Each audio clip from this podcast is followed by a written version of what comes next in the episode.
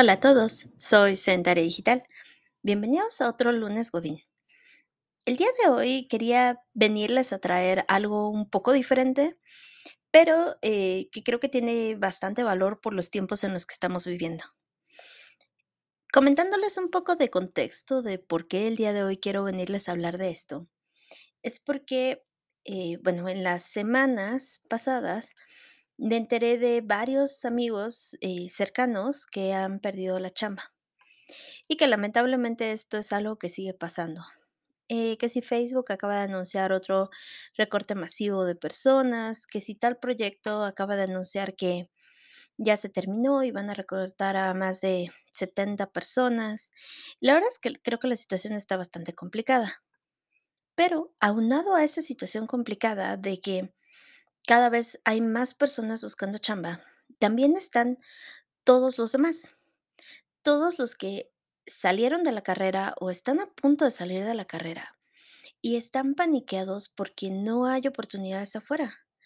O también me ha tocado platicar con personas que llevan meses buscando chamba, pero que no les dan una oportunidad justamente por no tener las calificaciones adecuadas. Y no me refiero a calificaciones de número de los exámenes que cursaron en la carrera, sino las, más bien, las cualificaciones adecuadas, porque pues hay muchos lugares en donde les piden experiencia. Pero el círculo vicioso es cómo van a obtener experiencia si no tienen o no han tenido oportunidad de trabajar. Y si no tienen oportunidad de trabajar, no tienen la experiencia que la mayoría de los empleos pide.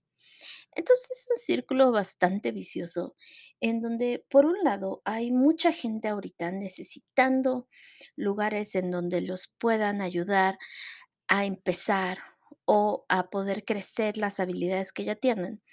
Y por otro lado, el mercado ahorita está saturado de gente que se acaba de desasignar de N número de, de, empresas, N número de empleos, y que pues está aceptando básicamente cualquier sueldo porque el mercado está muy competido. Entonces la pregunta del millón de dólares, eh, después de todo este contexto, es cómo yo puedo resaltar si me es imposible, por ejemplo, para los recién egresados, eh, si me es imposible poner que tengo experiencia en algo en lo que no he tenido oportunidad de trabajar. Y para los que ya tienen tiempo trabajando, ¿cómo me hago yo resaltar de entre los 200, 400, 300 CVs que están mandándose justamente para esta misma vacante que a mí me interesa?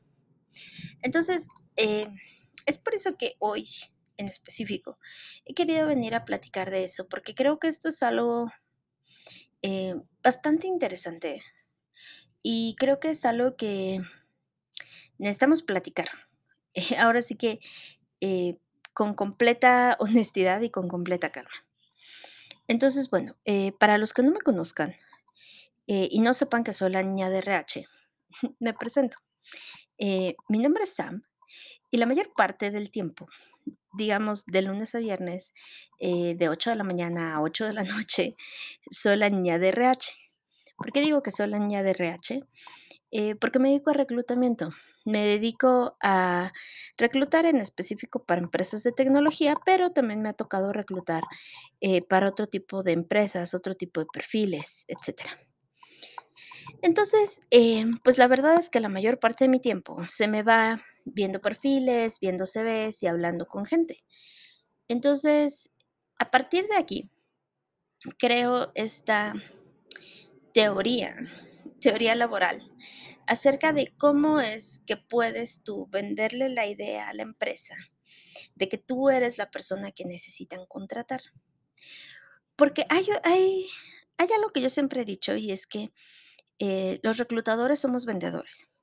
Porque yo te vendo la idea de trabajar en la empresa. Yo te vendo la idea de que este proyecto es lo que estás buscando. Pero también del otro lado, o sea, hay una habilidad de venta que tienen que tener los candidatos para convencer a quien sea que tengan de enfrente de que son la persona ideal para el puesto. Entonces, ¿cómo logran esto? Yo lo dividiría en tres pasos. Y son tres pasos como que se dividen en las tres partes del proceso de reclutamiento. Entonces ahí les va. Eh, y bueno, obviamente, si tienen dudas después de que les platique todo este chisme, no olviden contactarme a través de mis redes sociales en arroba sedentaria digital para que les pueda como platicar un poco más del proceso, para que les pueda platicar un poco más de de si tienen alguna duda, alguna pregunta en específico, pues que la puedan hacer y la podamos resolver, ¿va? Perfecto. Entonces, eh, vamos al paso uno, ¿no? Parte uno, hago mi CV, mando mi CV. Entonces, esta parte para mí es súper importante, porque muchos CVs me llegan y me llegan horribles. O sea, yo termino de leer el CV y digo, ¿qué es esto? O sea, no tengo ni idea de lo que acabo de leer, no sé qué es lo que está buscando la persona, no sé qué hizo la persona, ahora sí que en sus trabajos anteriores, o ya ni siquiera en sus trabajos anteriores, em en sus actividades anteriores, o sea, no tengo ni idea de lo que hace. Entonces, cuando hagas tu CV quiero que recuerdes como como 3 cosas muy importantes. Ya ya sé, tengo un chisme muy fuerte con los números 3, pero en serio son 3 cosas que van a hacer que tu CV se vea increíble. Entonces, el primer paso es que cuando te sientes escribirlo tengas de verdad tiempo de hacerlo. No lo hagas al aventón, no lo hagas porque ya necesitas inmediatamente mandarlo, no. Porque necesitas darle un buen desarrollo a todo el CV, a todo a todo lo que tienes. Entonces, lo primero es que cada experiencia laboral debe tener puesto, empresa, las fechas en las que estuviste, es decir, cuándo empezaste y cuándo terminaste de trabajar ahí y un segmento en donde enumeres tus actividades y enumeres tus logros en la empresa. La parte de actividades le tienes que poner el qué hacías, cómo lo hacías y con qué fin lo hacías. Y los logros, obviamente, son las cosas que sientes que dieron como éxito o que llegaron a los objetivos que tenías planteados para lo que sea que estuvieras haciendo dentro de la empresa. Ahora, piensa en esto. Piensa en que cuando yo lea tu CV, tengo que saber exactamente toda la información que puede ser necesaria y casi, casi que me tienes que explicar con peras y manzanas tu puesto, tus actividades y lo que hacías. Si lo piensas de esta manera, en que la persona que va a leer tu CV no tiene idea de qué hace, por ejemplo, un administrador de empresas, o no tiene idea de qué hace un profesor, o no tiene idea de qué hace un contador, te va a ser más fácil, porque le tienes que literal explicar a la otra persona qué es lo que se supone que hace tu puesto en la empresa. Muchas veces me llegan CVs y me llegan puestos como muy específicos de cada empresa, como muy a la medida de su árbol organizacional de la empresa. Y entonces, cuando me llegan esos puestos superespecíficos, no sé, voy a decir un pue o sea, sí, obviamente domino qué hace este puesto, pero pongámoslo de ejemplo, ¿no? Eh, desarrollador de negocios internos, ¿no? Entonces, y y si no me llegan más que esa información, yo digo ajá, pero, ¿y? O sea, y me mandas tu CV para el puesto de eh, gerente de ventas. Ajá, pero, ¿cómo la descripción de puesto que yo tengo hace sentido con lo que tú hacías? Que ese es otro punto valioso. Si están buscando una posición muy en específica, chequen qué actividades vienen en esas, eh, descripciones de puesto, en esos anuncios de empleo, y pónganlas en su CV. Digo, las actividades que sepan hacer o que hayan hecho en otros trabajos, ¿no? Por ejemplo, si en la descripción de puesto de reclutadora me dice, por ejemplo, entrevistar candidatos, ah, pues yo ahí ya en mi CV le pongo entrevistar candidatos a través de XXX y para poder determinar si cuadraban con, eh, las descripciones de puesto internas, ¿no? Por ejemplo. es muy importante que yo sepa exactamente qué hacías y cómo lo hacías, porque de esa manera me va a ser más fácil darme una idea de cómo es que tu perfil hace sentido. Además, recuerden que el reclutador tiene que hacer otra chamba interna, que es presentar a los candidatos y de repente nos toca a nosotros convencer a los managers de por qué debería entrevistar al candidato, por qué esta persona hace sentido al puesto, por qué le voy a pedir al manager que me dé media hora, una hora de su tiempo en entrevistar a alguien. Entonces, ustedes como candidatos le ayudan al reclutador a hacer esa chamba de convencer al manager entre más específicos y entre más detallada venga la información en su CV. Entonces, eso es como paso uno. Entonces, digamos que ya hicieron su CV increíble, ya lo tienen súper bien hecho y lo mandan. Ah, otra recomendación como, esta es como recomendación chiquita del CV, es que coloquen eh, su CV en un máximo de dos páginas. Tres páginas si tienen más de 15 años de experiencia, pero si no, dos páginas es lo máximo de CV. Y siempre guárdenlo en PDF, porque así también los eh, ATS, que es lo que usamos para eh, llevar el control de candidatos, lo leen. Si me lo mandan en Word o en una imagen o en cualquier otro formato, el ATS no lo va a leer entonces mándalo en PDF para que las palabras se conviertan real a texto y lo pueda leer y me dé como más información de ustedes cuando los pase a, las siguientes partes de la entrevista. Pero bueno, entonces ya hicieron su CV, ya lo mandaron y entonces ya lo citan a entrevista. Aquí es como parte 2. Entonces, ¿qué es lo que siempre les recomiendo en entrevista? Tres cosas. Ya sé, tengo fijación con el número tres, pero eh, bear with me. Eh, sigan conmigo en, en este camino. Entonces, una vez que lleguen a la entrevista, primero que nada, asegúrense de haber investigado a la empresa, también haber investigado el puesto que, al que están aplicando y cómo lo que ustedes hacían hace sentido a la empresa, y ahorita les voy a contar un poco más de esto. Y también asegúrense de que cuando ya estén en la entrevista, logren hacer clic con el reclutador. Entonces, estos son mis tips. Primero es que cuando yo veo que una persona de verdad investigó a la empresa, me ayuda mucho con mi trabajo y me hace la vida más fácil. Entonces, investiguen qué hace, cómo lo hace, eh, con qué otras empresas tiene negocio o cuál es su mayor grande competencia. O sea, ustedes investiguen todo lo que puedan. Y luego cuando el reclutador empieza a preguntarles, primero es, claro, yo vi que ustedes necesitaban esto y yo en mis trabajos anteriores he hecho esto, he hecho esto, he hecho esto. O si no tienen experiencia laboral anterior, lo que siempre les recomiendo que hagan es que eh, no digan que no.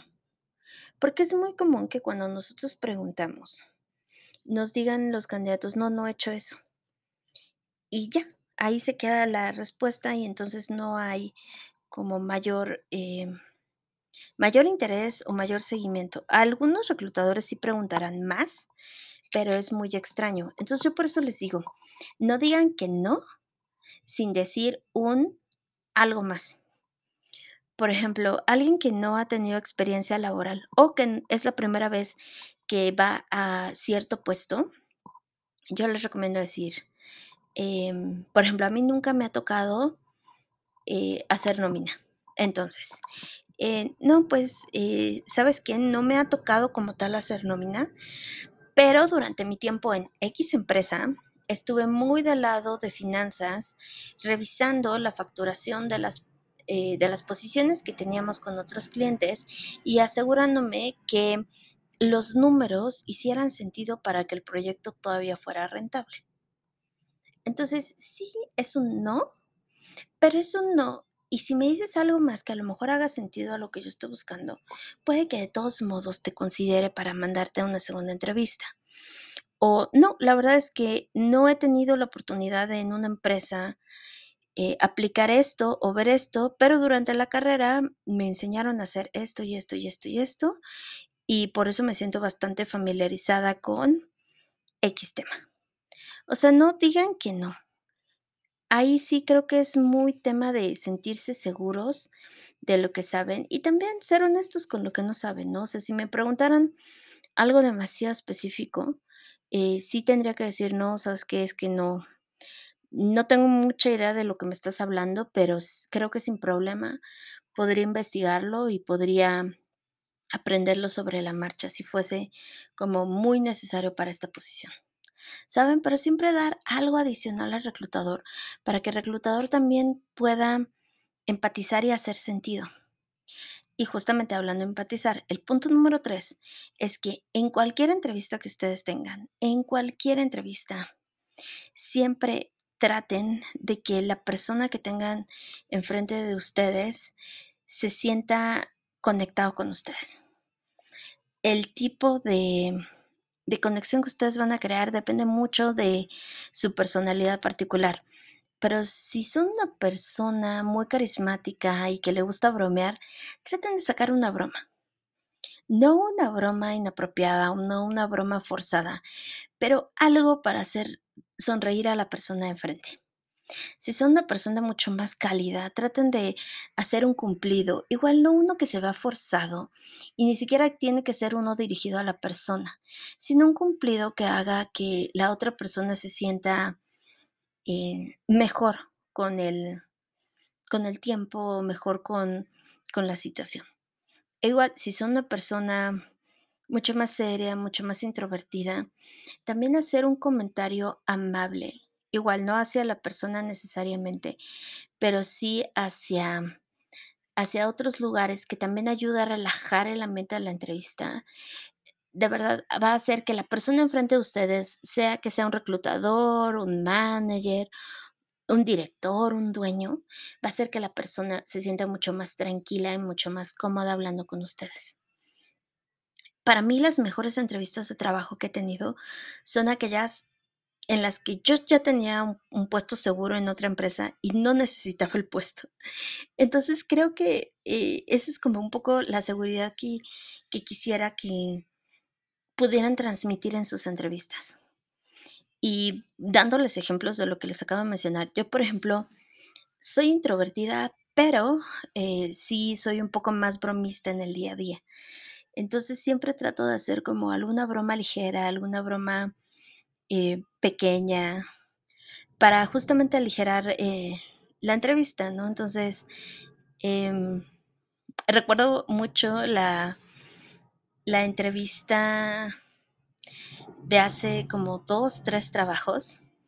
Eh, fue en inglés, ¿no? Y entonces les comenté que en México hay un chiste que dice, quiero trabajar en recursos humanos, tipo porque me gustan mucho los humanos y siento que necesitan muchos recursos. Entonces, eh, se las, obviamente se las traduje al inglés y les hizo mucha risa. Porque aparte, eh, en otros países no es tan común que los psicólogos trabajen en recursos humanos. Es mucho más común para ellos ver a los psicólogos en otras ramas y ver a administradores trabajando en recursos humanos. Entonces, para ellos es muy, chistoso ver a tanto psicólogo trabajando en recursos humanos. Pero justamente como me preguntaron eso, les conté de ese chiste y se rieron mucho. Entonces es, por ejemplo, una broma ligera, pero que también ayuda como a aligerar el, el mood de la entrevista. Eh, si eres una persona eh, mucho más carismática y, por ejemplo, quieres hacer un cumplido, no necesariamente tiene que ser a la entrevistadora.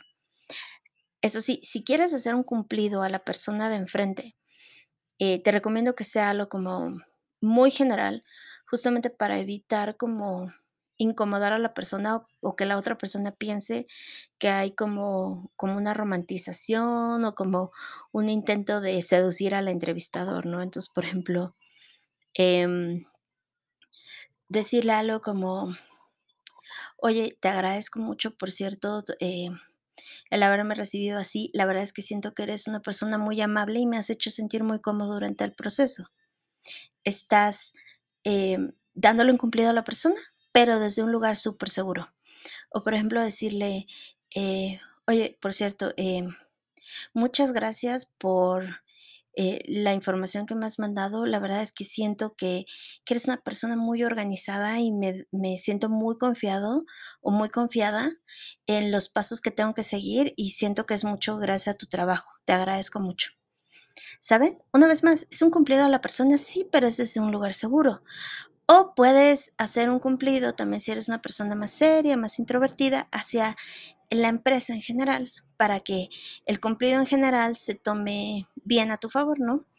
Por ejemplo, comentar, eh, ¿sabes? Quería comentarte que una de las razones por las que me gustaría trabajar aquí es porque mm, vi en redes sociales el lugar de trabajo y la verdad es que me gustó muchísimo, se me hace un ambiente súper padre. O eh, ¿sabes qué? Me gustaría trabajar aquí porque eh, cuando me platicó la primera persona que me contactó para este puesto, me platicó de este tipo de cosas de la empresa.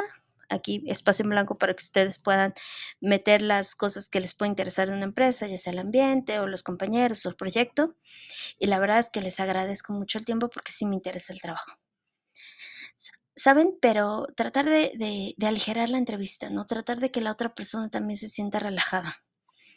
Y una vez más, o sea, creo que tip adicional a todo esto es ser muy honesto. Eh, si, por ejemplo, están teniendo otras entrevistas, díganlo. No tengan miedo porque el reclutador, si sabe que es un perfil muy interesante para ellos, se va a apurar. Si con todo y que les dicen que tienen otros procesos, el reclutador no se apura, entonces significa que su perfil no es tan interesante. Y ahí pueden tener como un par de datos. Entonces, eh, esos son como los tips que yo les digo. Repito, vayan a la entrevista súper tranquilos, no digan que no, sino traten de dar eh, una alternativa o una cosa en donde, donde sí hayan hecho algo similar o en donde sí hayan tenido una experiencia que se pueda considerar útil al puesto. Y el CV, de verdad, el CV es como lo primero que vemos. Y también, eh, si no vemos un CV atractivo, em, ahora sí que vamos a ir por candidatos que, que sintamos que tienen mucho más fit para nuestra posición. Entonces, ahora sí que échenle un ojo, échenle una revisada, y recuerden que no existe el ser perfecto, siempre eh, vamos a poderlo mejorar, pero entre más le podamos poner cosas que puedan ser interesantes, eh, mejor vamos a, hacer match con las empresas que nos interesan. Y bueno, recuerden, eh, también estoy en LinkedIn, digo, ahí no estoy como sedentaria digital, subo algunos podcasts que tienen que ver eh, con trabajo en mi página, pero no estoy ahí como sentaria, pero también me pueden encontrar por ahí. Y si tienen alguna duda, alguna pregunta, si quieren que me expanda un poco más en este tema, digo, adelante, a mí me encantaría eh, ayudar a, a todas las personas a conseguir chamba. La verdad es que yo sé que es imposible, pero también sé que muchas veces los trabajos no se nos dan porque nos sentimos muy nerviosos. Y un poco con estos consejos lo que quiero intentar compartirles es que no se sientan nerviosos. Entre más tranquilos, entre más confiados están en la entrevista, mucho mejor les va a ir. Y recuerden, eh, al final del día es solo una entrevista. Esto no significa que ya nunca van a poder trabajar en esta empresa o eso no significa que ya nunca en la vida nadie les va a marcar de otro lado. O sea, creo que hay lugares para todos y consideren una entrevista también como, como una experiencia, ¿no? O sea, como, como una preparación para otras entrevistas. Hay un chiste por ahí flotando en Facebook que dice, em, eh, buenas tardes, bienvenido a la entrevista. ¿Tiene experiencia? Sí, esta ya es como mi treintaava entrevista, ¿no? Entonces, eh, pues sí, o sea, de repente sí tenemos que tener muchas entrevistas. De hecho, hay un estudio que no recuerdo ahorita el número exacto, les mentiría y no me gusta mentirles, eh, pero dicen algo así como de que se necesitan mandar alrededor de 60 CVs para poder conseguir al menos dos entrevistas. Entonces piénsenlo desde ese lugar. O sea, también piensen en que así como ustedes andan buscando chamba, pues también hay mucha gente buscando chamba.